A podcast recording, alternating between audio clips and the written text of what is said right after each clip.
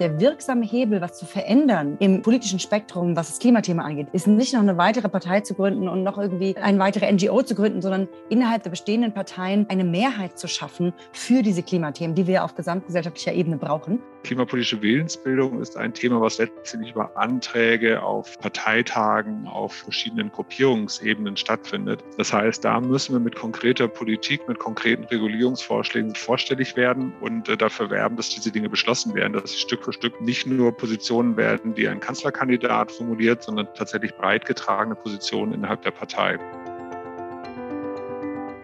Herzlich willkommen bei Let's Talk Change in unserer Podcast-Reihe diskutieren wir mit relevanten Entscheidungsträgern, inspirierenden Innovatoren und spannenden Visionären, welche Rolle Technologien, Geschäftsinnovationen, Politik und Medien für den Wandel der Wirtschaft und Gesellschaft in Richtung Nachhaltigkeit haben.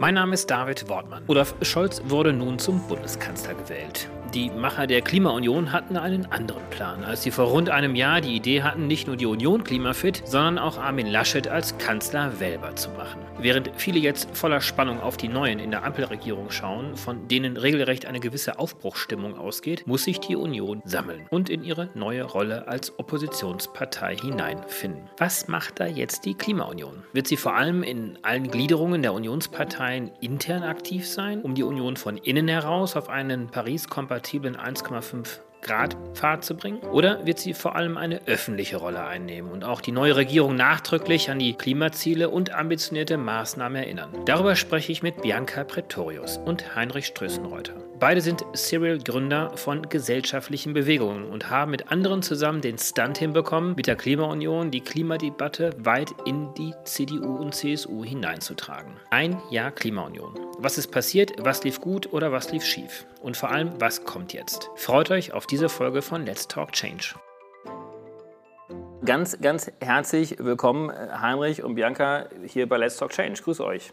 Ja, guten Morgen, lieber David. Danke für die Einladung. Guten Morgen, ich freue mich auch sehr. Heute wird Olaf Scholz zum Kanzler gewählt. Wie geht's euch denn? Der Plan von der Klimaunion war ja eigentlich ein anderer, oder? Also ich war sehr überrascht, als sich es gedreht hat. Jetzt ist es erstmal so, ist eine ganz andere Aufgabe. Der Plan war eigentlich, die Klimaunion das zu haben, dass sie die Union dazu enabled, eine wirklich Paris-konforme Klimapolitik liefern zu können und damit klimatechnisch stärker zu sein als alle anderen. Jetzt sind sie Opposition. Das macht unsere Aufgabe ganz spannend, weil wir die irgendwie Breite reinbringen müssen. Aber ja, ich gucke jetzt mal, was da kommt. So richtig klimamäßig geliefert hat die Ampel ja jetzt noch nicht. Deswegen gucken wir mit sehr kritischem Auge darauf und wollen sie im Endeffekt auch treiben, weil das kann man aus der Opposition, glaube ich, ganz gut machen. Heinrich, wie siehst du das? Ich kann ja gerne noch mal ein bisschen ergänzen. Ende August hat ja Armin Laschet den Turbo der Erneuerbaren verkündet. Und da war für uns tatsächlich eigentlich die große Mission erstmal erfüllt, nämlich für eine potenzielle Koalition zwischen CDU und Grünen oder Jamaika die CDU eine ganze Ecke mehr, sagen wir mal, Richtung Paris-konforme Politik auch zu gewinnen. Da haben wir dann ein beherzten Häkchen hintergemacht und haben dann abgewartet, wie die Wahl halt ausgeht. Und jetzt sortieren wir uns neu und haben jetzt die Chance, die CDU zu gewinnen für eine konstruktive Oppositionsarbeit. Genau, wir werden gleich nochmal über den aktuellen Stand und eure Zukunftspläne aussprechen. Aber vielleicht spulen wir nochmal mal ein bisschen zurück, denn ihr könnt ja mehr oder weniger eine Jahresbilanz jetzt vorlegen. Nicht ganz. Ich würde mal behaupten, dass wahrscheinlich einige von euch auch über eine Clubhouse-Session euch damals kennengelernt habt. Im Januar, Februar war ja die große Clubhouse-Zeit hier in Deutschland gewesen und da habe ich damals eine Clubhouse-Session aufgesetzt, nämlich mit der Fragestellung, können Konservative Klimaschutz? Und dazu hatte ich dich eingeladen, Heinrich, Bianca, ich glaube, du warst auch mit dabei gewesen, Philipp Schröder auch. Ich glaube, viele von euch kannten euch vorher noch gar nicht. Christoph Ploss war auch mit dabei gewesen, der Hamburger Vorsitzende der CDU und inzwischen auch jetzt wieder Mitglied im Deutschen Bundestag. Und wir haben eben genau über diese Frage diskutiert. Jetzt seid ihr dann nachher dann mit einem ziemlich großen Aufschlag, mit großem Erfolg gestartet. Also ihr habt relativ viel Resonanz bekommen innerhalb der Union. Parteispitze der CDU hat direkt auf euch reagiert. Der Kanzlerkandidat Armin Laschet hat das sehr dankbar auch mit aufgegriffen. Habt ihr denn damals mehr oder weniger nur einen grünen Nerv getroffen innerhalb der Union und lässt sich daraus sozusagen dieser Erfolg begründen? Oder, das muss man jetzt dazu sagen, Bianca, du bist eine erfolgreiche Gründerin von Parteien schon gewesen. Und Heinrich, du bist ja auch ein sehr erfolgreicher Serial-Gründer von Campaigns. Oder ist es eher mehr oder weniger auf euren Erfahrungen auch zurückzuführen, dass das so ein fulminanter Start war? Natürlich würden wir es beide gerne sagen, ja, das haben wir einfach gemacht, weil wir so wahnsinnig gute Erfahrungen, viele Erfahrungen gemacht haben und wussten, wie das geht. Ich glaube, wir hatten einen richtigen Riecher, weil wir wussten, es muss eigentlich da sein. Es gibt diese Menschen im konservativen Spektrum. Und zwar nicht wenige, die das durchaus begriffen haben, wie wichtig Paris ist und die das können. Nur scheint es noch nicht so richtig angekommen zu sein. Also in der öffentlichen Wahrnehmung angekommen zu sein. Und deswegen war der Versuch, deswegen auch diese Clubhouse-Session, lass doch mal die zusammensuchen, die das eigentlich auch so sehen. Und dann haben wir gemerkt, oha, da, da sind wir in Wespennest gestoßen. Und da kamen sehr viele Menschen dazu, die eigentlich gesagt haben, ja, endlich passiert das mal. Das heißt, ich glaube, diese Serial Entrepreneurial Activism-Geschichte von Heinrich und von mir hat dazu geführt, dass wir gemerkt haben, der wirksame Hebel, was zu verändern im politischen Spektrum, was das Klimathema angeht, ist nicht noch eine weitere Partei zu gründen und noch irgendwie eine weitere NGO zu gründen, sondern innerhalb der bestehenden Parteien eine Mehrheit zu schaffen für diese Klimathemen, die wir auf gesamtgesellschaftlicher Ebene brauchen. Ich glaube, diese Idee und diese pragmatische Vorgehensweise sind auf Heinrich und mich zurückzuführen und dass es dann funktioniert hat, ist einfach der Zeitgeist gewesen, dass die Leute natürlich da sind. Wir mussten es denen nicht erklären, dass das wichtig ist, sondern die wussten das schon. Wir hatten tatsächlich so eine kleine Veranstaltung, ich äh, nenne es liebevoll immer Inquisitionsveranstaltung, bevor wir online gegangen sind, wie wir uns denn so gebären und verhalten würden. Und eine der Fragen war genau das, was Bianca gerade beschrieb. Und unsere Antwort war damals, naja, es ist so ein bisschen wie bei einer Dorfdisco. Alle wollen hin, alle wollen tanzen, aber keiner traut sich für die ersten Schritte. Unsere Aufgabe ist tatsächlich, sie einfach aufs Parkett zu trauen und das zu tun. Das haben wir gemacht. Jetzt sind wir eine NGO mit mittlerweile fast 1000 Mitgliedern, mit äh, einer großen Bekanntheit innerhalb der CDU. Auch in den Medien werden wir oft zitiert und haben jetzt beispielsweise in den nächsten Tagen diverse Treffen mit äh, Bundestagsabgeordneten der CDU, die wirklich an dem Thema Klima was machen wollen, voranschieben wollen. Und das wollen wir konstruktiv begleiten. Also vielleicht war es keine Initialzündung, sondern tatsächlich Verstärken von denjenigen, die vielleicht zu sehr alleine waren und denen Rückhalt zu geben, sie zu vernetzen miteinander und daraus das größere Ganzes zu machen.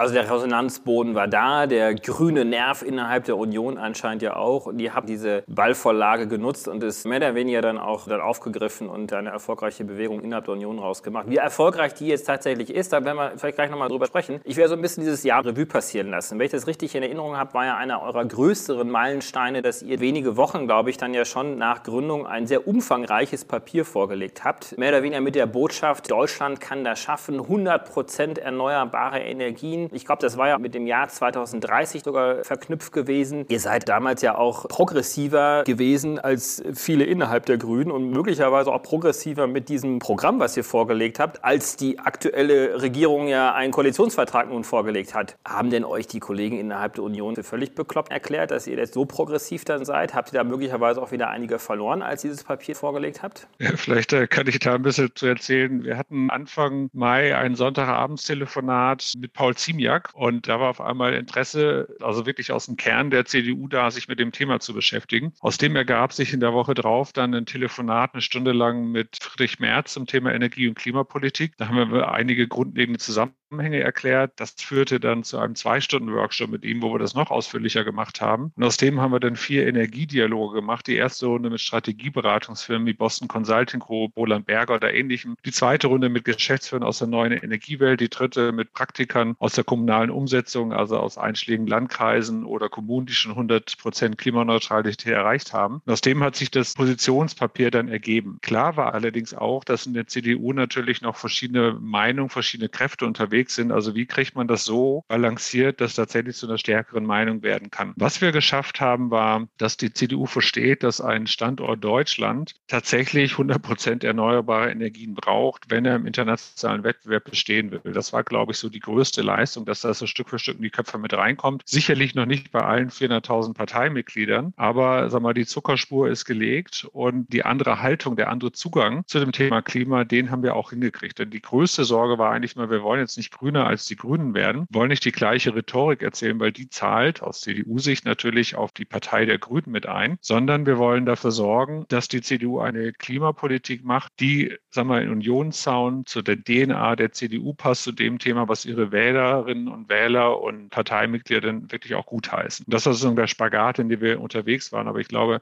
das ist der Bereich, den wir tatsächlich sehr gut hinbekommen haben und worauf wir jetzt den Fokus legen. Wie kriegt man das so Stück für Stück in die Ortsverbände, in die Regionalgruppen mit rein, dass wirklich auch jeder Bürgermeister, jeder Landtagsabgeordnete versteht. Denn nächstes Jahr sind ja beispielsweise auch vier Landtagswahlen in Deutschland. Und da gibt es zurzeit laut Umfragen, glaube ich, nicht ein einziges Bundesland oder in vier Bundesländern, wo die CDU die stärkste Fraktion werden würde. Genau, du machst jetzt auch schon immer wieder den Sprung nach vorne, Heinrich, was auch richtig ist. Trotzdem nochmal der Schritt so ein bisschen zurück in das vergangene Jahr. Dennoch ist dann der Eindruck entstanden, dass als dieses Papier dann vorgelegt worden ist, ihr habt dann ja auch dann diese Workshops gemacht, ihr habt sehr viel intern ja auch gearbeitet, was die Öffentlichkeit jetzt nicht mitbekommen hat. Trotzdem war jetzt das Thema Klima nicht unbedingt die allererste Botschaft, die der Kanzlerkandidat Armin Laschet vor sich hergetragen hat. Dennoch sah es einigermaßen gut aus, dass er zumindest zu Beginn möglicherweise auch der nächste Kanzler Deutschlands werden könnte. Dann gab es die Fluten in Nordrhein-Westfalen und dann gab es diesen Lacher, den er ja gemacht hat, als der Bundespräsident eine Rede gehalten hat und danach ging es wirklich bergab für ihn. Also ein vergleichsweise kleinerer Fehler, der ihm unterlaufen ist, ähnlich wie bei Annalena Baerbock das ja auch war, vergleichsweise kleinere Fehler jetzt im Kontext ihres Buches, aber das kann ja wirklich Kanzlerschaften kosten. Und wenn ich das richtig wahrgenommen habe, habt ihr dann ja wirklich intern ja sehr stark gerödelt und wirklich intern versucht, dieses Klimathema nochmal nach vorne zu schieben, um zu sagen, damit kannst du, lieber Armin, deine Kanzlerschaft retten. Und dann gab es diesen sehr tollen Artikel, ich glaube, es war damals in der Welt, in dem er dann wirklich diese 100 Prozent erneuerbare Energien, Klimaschutzbotschaften dort prominent platziert hat. Es hat dann trotzdem nicht gereicht. Hat man das der CDU dann einfach nicht abgenommen, dass Klima wirklich für euch das große neue Thema ist? Ich glaube, tatsächlich war das ein Game Changer Mitte Juli, die Reaktion zu sagen, heute sprechen wir nicht über Klimapolitik und dann noch das Lachen hinter der Kamera und das Ganze nicht innerhalb von 24 Stunden zu korrigieren. Das hat, glaube ich, tatsächlich der CDU die Kanzlerschaft gekostet. Wir waren eigentlich vorbereitet. Wir hätten gerne Standby gestanden, um die Position, die wir da hatten, auch entsprechend mit rauszubringen. Und Ende August war es tatsächlich dann, glaube ich, einfach zu spät. Also die einhellige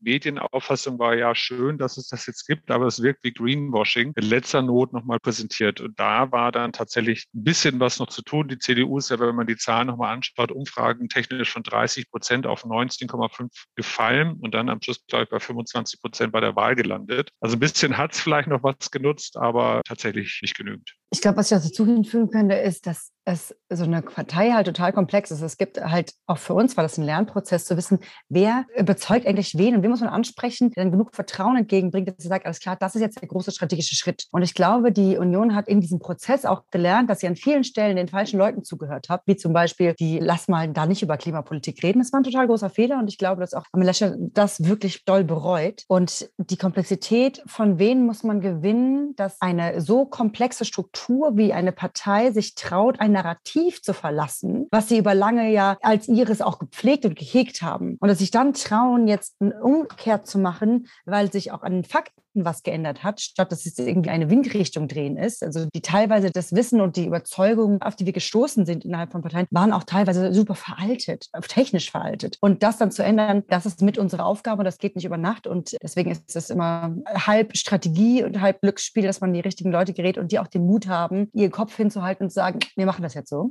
Heinrich, du hast ja während des Gesprächs immer mal wieder diesen Ausblick schon auf heute und auf die Zukunft gemacht, was auch richtig ist. Dennoch ist es ja auch gut auch zu schauen, was in der Vergangenheit gewesen ist. Aber jetzt schauen wir doch mal, wo stehen wir denn heute? Wie viele Mitglieder seid ihr? Wie seid ihr organisiert? Habt ihr ja, Arbeitsgruppen, Strukturen, die jetzt aufgebaut worden sind? Vielleicht kannst du uns da mal ein bisschen was von erzählen. Gerne. Also wir sind jetzt bei knapp 1000 Mitglieder, die bundesweit verstreut sind. Wir haben 15 bis 20 Regionalgruppen, zwei, drei Stück davon eher auf Bundeslandebene, aber auch eine ganze Ecke schon mal auf kommunaler, also auf städtischer Ebene, die sich unterschiedlich stark organisieren. Das sind keine eingetragene Vereine, sondern eine Untergruppierung von uns. Wir haben einen Leiter der Geschäftsstelle eingestellt, zwei Praktikanten dabei, ein Team bestimmt von zehn Leuten, die an verschiedenen Stellen da kräftig ehrenamtlich mitarbeiten. Also ich sage erstmal eine solide aufgebaute NGO in der CDU-Umgebung. Von den Schwerpunkten, die jetzt vor uns liegen, ist zum einen dieses Thema narrative Botschaften, sagen wir Klimasound für die Union auch weiter auszubauen, weiter zu trainieren, das in verschiedene Köpfe mit reinzubringen. Denn es ist ja für viele in der CDU jetzt schon ein großer Schritt, nicht nur aus 16 Jahren Regierung jetzt in die Opposition zu gehen, sondern aus 16 Jahren Klimathema gehört den Grünen. Jetzt so Klimathema muss auch der CDU gehören, vielleicht in anderen Worten, das hinzubekommen. Das zweite ist, klimapolitische Willensbildung ist ein Thema, was letztendlich über Anträge auf Parteitagen, auf verschiedenen Gruppierungsebenen stattfindet. Das heißt, da müssen wir mit konkreter Politik, mit konkreten Regulierungsvorschlägen vorstellig werden und äh, dafür werben, dass diese Dinge beschlossen werden, dass Stück für Stück nicht nur Positionen werden, die ein Kanzlerkandidat formuliert, sondern tatsächlich breit getragene Positionen innerhalb der Partei. Und der letzte Punkt, an dem wir arbeiten, die CDU ist jetzt in der Opposition im Bundestag. Es gibt genügend, denen das Thema in der Vergangenheit schon sehr, sehr wichtig war, wie Andreas Jung oder Anja Weisgerber oder oder Thomas Heimann, die auch weiter Dinge tun oder machen wollen. Das heißt, unser Job ist hier in der konstruktiven Oppositionsarbeit zu unterstützen. Ganz klar, das, was im Koalitionsvertrag drinsteht, das sind die notwendigen Maßnahmen, die man braucht, mathematisch gesehen. Sie sind aber auch nicht hinreichend. Also es gibt noch diese Paris-Lücke. Und das ist der Bereich, wo die CDU sich jetzt auch mal, im Kürbereich tummeln kann und konstruktive Vorschläge machen kann, die weiter über den Koalitionsvertrag hinausgehen. Und ich kann mir durchaus vorstellen, dass in den anderen Parteien, es sind ja 250 neue MDBs in den Bundestag reinkommen, ich glaube 50 alleine aus dem Juso-Bereich, ehemalige Jusos, dass dort das Thema Klima ganz anders gärt und man vielleicht in einer ganz anderen Art und Weise auch parteiübergreifend zusammenarbeitet. Denn das klimapolitische Zeitfenster ist extrem klein,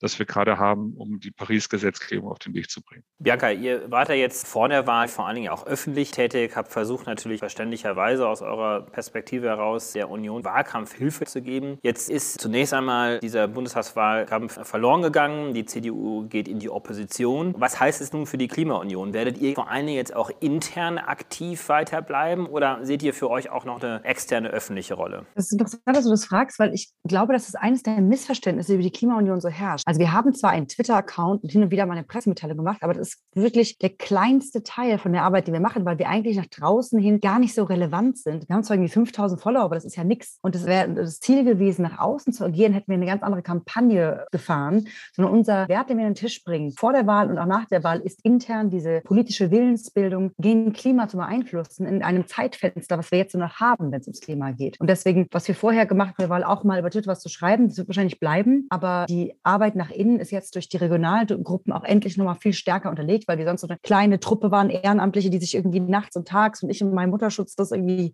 versucht haben zu spielen und zu äh, sich überarbeiten haben. Und jetzt zum Glück haben wir relativ viele Regionalgruppen, die mit vielen jungen Menschen, die total Bock haben darauf, ihre CDU jetzt neu zu gestalten, weil die insgesamt ein Erneuerungsprozess ist, dass wir jetzt nach intern noch stärker wirken. Das heißt, nach außen ist es mehr so Litfaßsäule, was wir übrigens gerade machen. Aber der Mehrwert ist nach innen, den wir sein wollen. Das ist quasi, ich nenne das immer Intrapreneurship, ganz wichtig. Es gibt ja auch noch andere, Gliederung wäre jetzt ja auch falsch gesagt, weil es ist ja immer nur eine Frage, ihr seid ja jetzt nicht eine eigentliche Parteigliederung, sondern ihr seid ja ein zunächst einmal auch unabhängiger, eingetragener Verein, der sich natürlich der Union zugehörig fühlt. So gibt es ja auch andere Organisationen, wie beispielsweise auch die Werteunion, die vielleicht einem ganz anderen Spektrum der Skala steht. Aber es gibt natürlich auch die Mittelstandsunion, es gibt den CDU-Wirtschaftsrat. Jetzt ist es so, dass der CDU-Wirtschaftsrat beispielsweise, ich glaube, steht das in den Satzungen der Union auch drin, die sind ja immer vertreten im CDU-Bundesvorstand. Fordert ihr so etwas für euch dann auch ein? Beziehungsweise andersherum gefragt, fühlt ihr euch ausreichend repräsentiert innerhalb der Unionsgremien?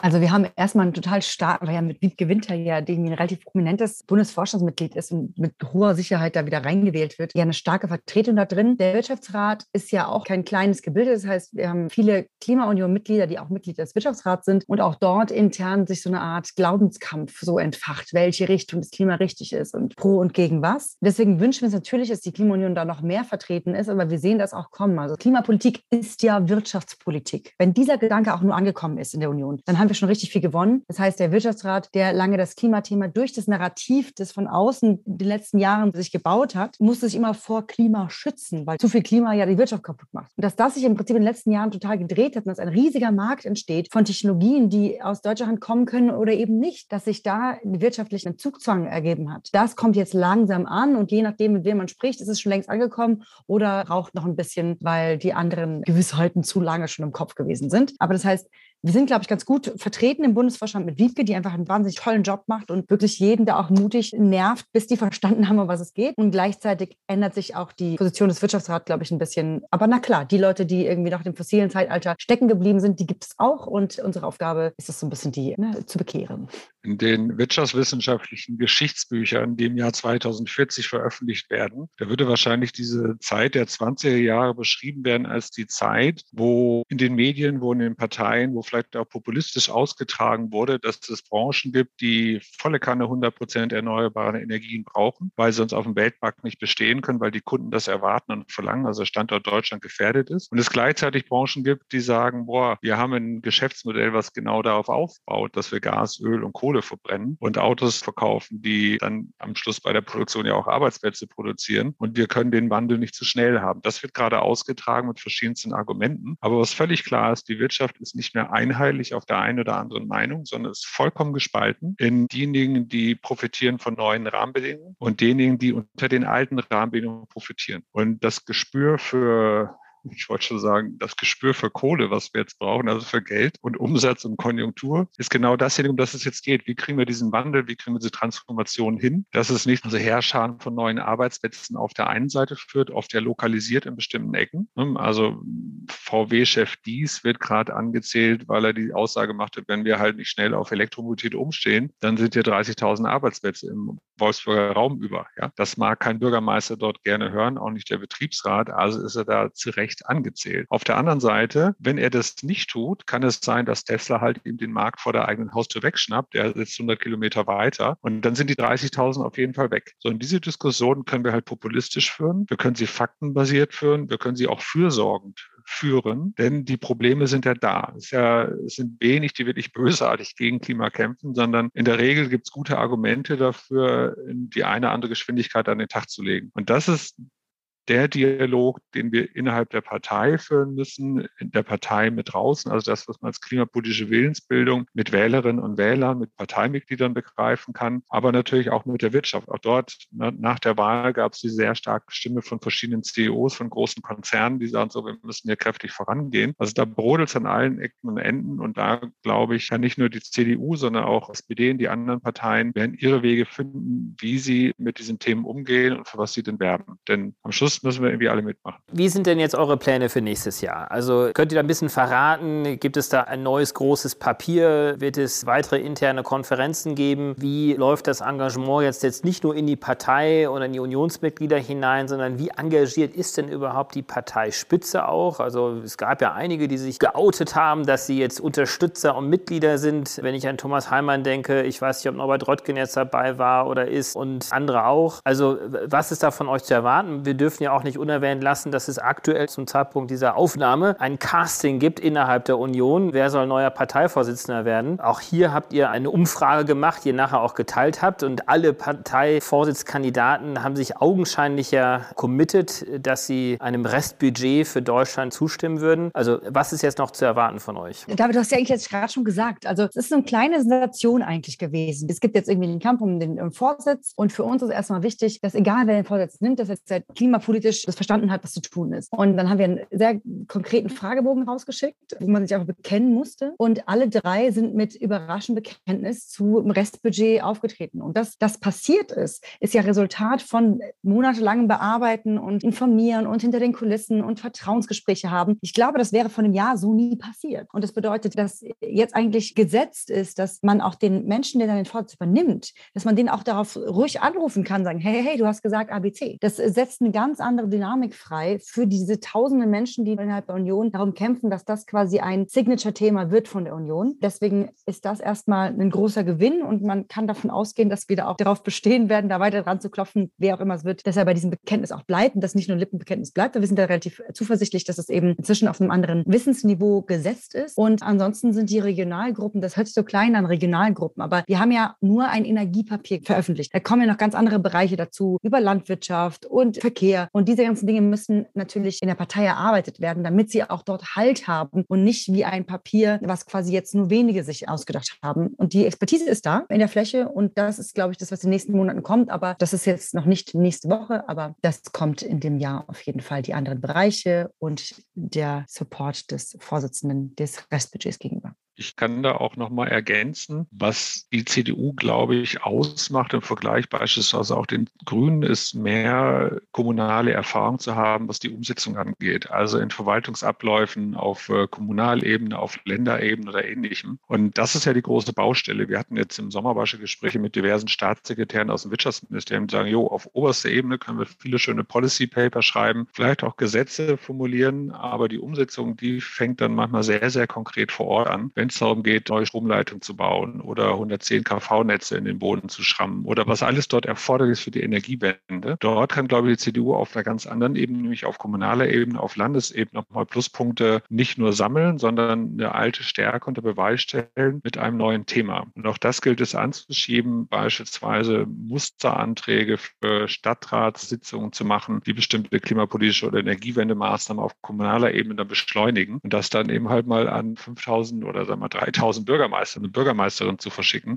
dass wir dort die Energiewende konkret einen ganzen Schritt vor Ort kriegen. Also man muss nicht alles im Spiegel lesen oder in der FAZ, wenn es um Klimapolitik geht. Manchmal geht es tatsächlich auch um die kleine Gemeinde vor Ort, die ganz konkrete Veränderungen umsetzen soll und muss. Dennoch ist der Eindruck entstanden, dass jetzt möglicherweise die parteivorsitzenden Kandidaten dem Ganzen zugestimmt haben, gesagt haben, ja, wir sehen, dass es hier nur noch ein Restbudget gibt und wir wollen danach unsere Politik ausrichten. Aber der Eindruck ist dann doch da, dass vielleicht nicht jeder der Kandidaten es genau verstanden hat, was er denn hier unterstützt. Also wenn man sich jetzt die Aussagen von Friedrich Merz anhört, der dann doch sich, äh, glaube ich, immer noch sehr schwer tut mit einem 100% erneuerbaren Energien-Szenario oder meinetwegen auch klimaneutraler Technologien. Bei ihm schwingt wahrscheinlich dann auch immer noch das Thema Atomenergie mit. Habt ihr den Eindruck, dass alle das so verstanden haben, was das in der Konsequenz überhaupt bedeutet? Ja, ich hatte ja tatsächlich diese vier, fünf Workshops mit äh, Friedrich Merz gehabt und komme ja selber aus der Konzernwelt, sind ja bei der Deutschen Bahn gewesen. Mein Eindruck war tatsächlich, dass sie diese Dinge verstanden hat, aber auch ganz klar den Riesenspagat in der CDU hat zwischen Wirtschaftsflügeln, die da noch ganz, ganz anders denken, dass wir dann ja zwei Bundesländer im Osten haben, wo die Kohle eine sehr, sehr große Rolle spielt, die gerade reihenweise Richtung AfD abdriften. Auch das ist eine demokratische Verantwortung, dort zu versuchen, die Idee von Wohlstand, von Freiheit, von Klimapolitik insgesamt überall hinzukriegen. Und das ist, glaube ich, ein Spagat, in dem Friedrich Merz sehr viel stärker mit drin ist als so mancher Grünpolitiker, der aus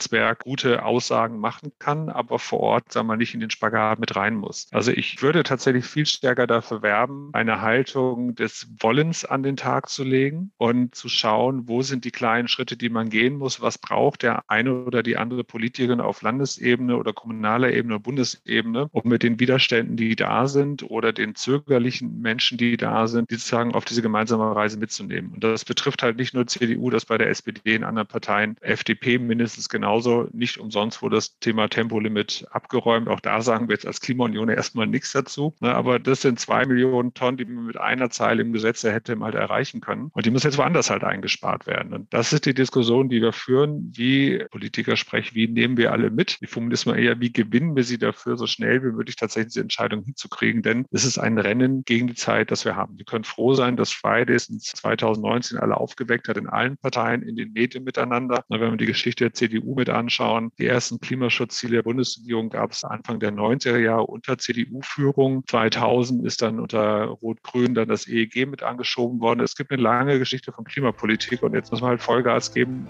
auf allen Kanälen, wo wir irgendwo können. Heinrich Berker, ganz, ganz herzlichen Dank für dieses Gespräch hier heute Morgen zum aktuellen Stand der Klimaunion. Wir haben so ein bisschen zurückgeschaut, was in der Vergangenheit war und natürlich auch nach vorne geschaut, was kommen wird. Ganz, ganz herzlichen Dank euch beiden. Herzlichen Dank fürs Einschalten. Wir hoffen, dass Sie beim nächsten Mal bei Let's Talk Change wieder dabei sind. Dieser Podcast wird realisiert durch DWR ECO, einer internationalen Cleantech-Beratung für Kommunikation, Politikberatung und Geschäftsstrategien.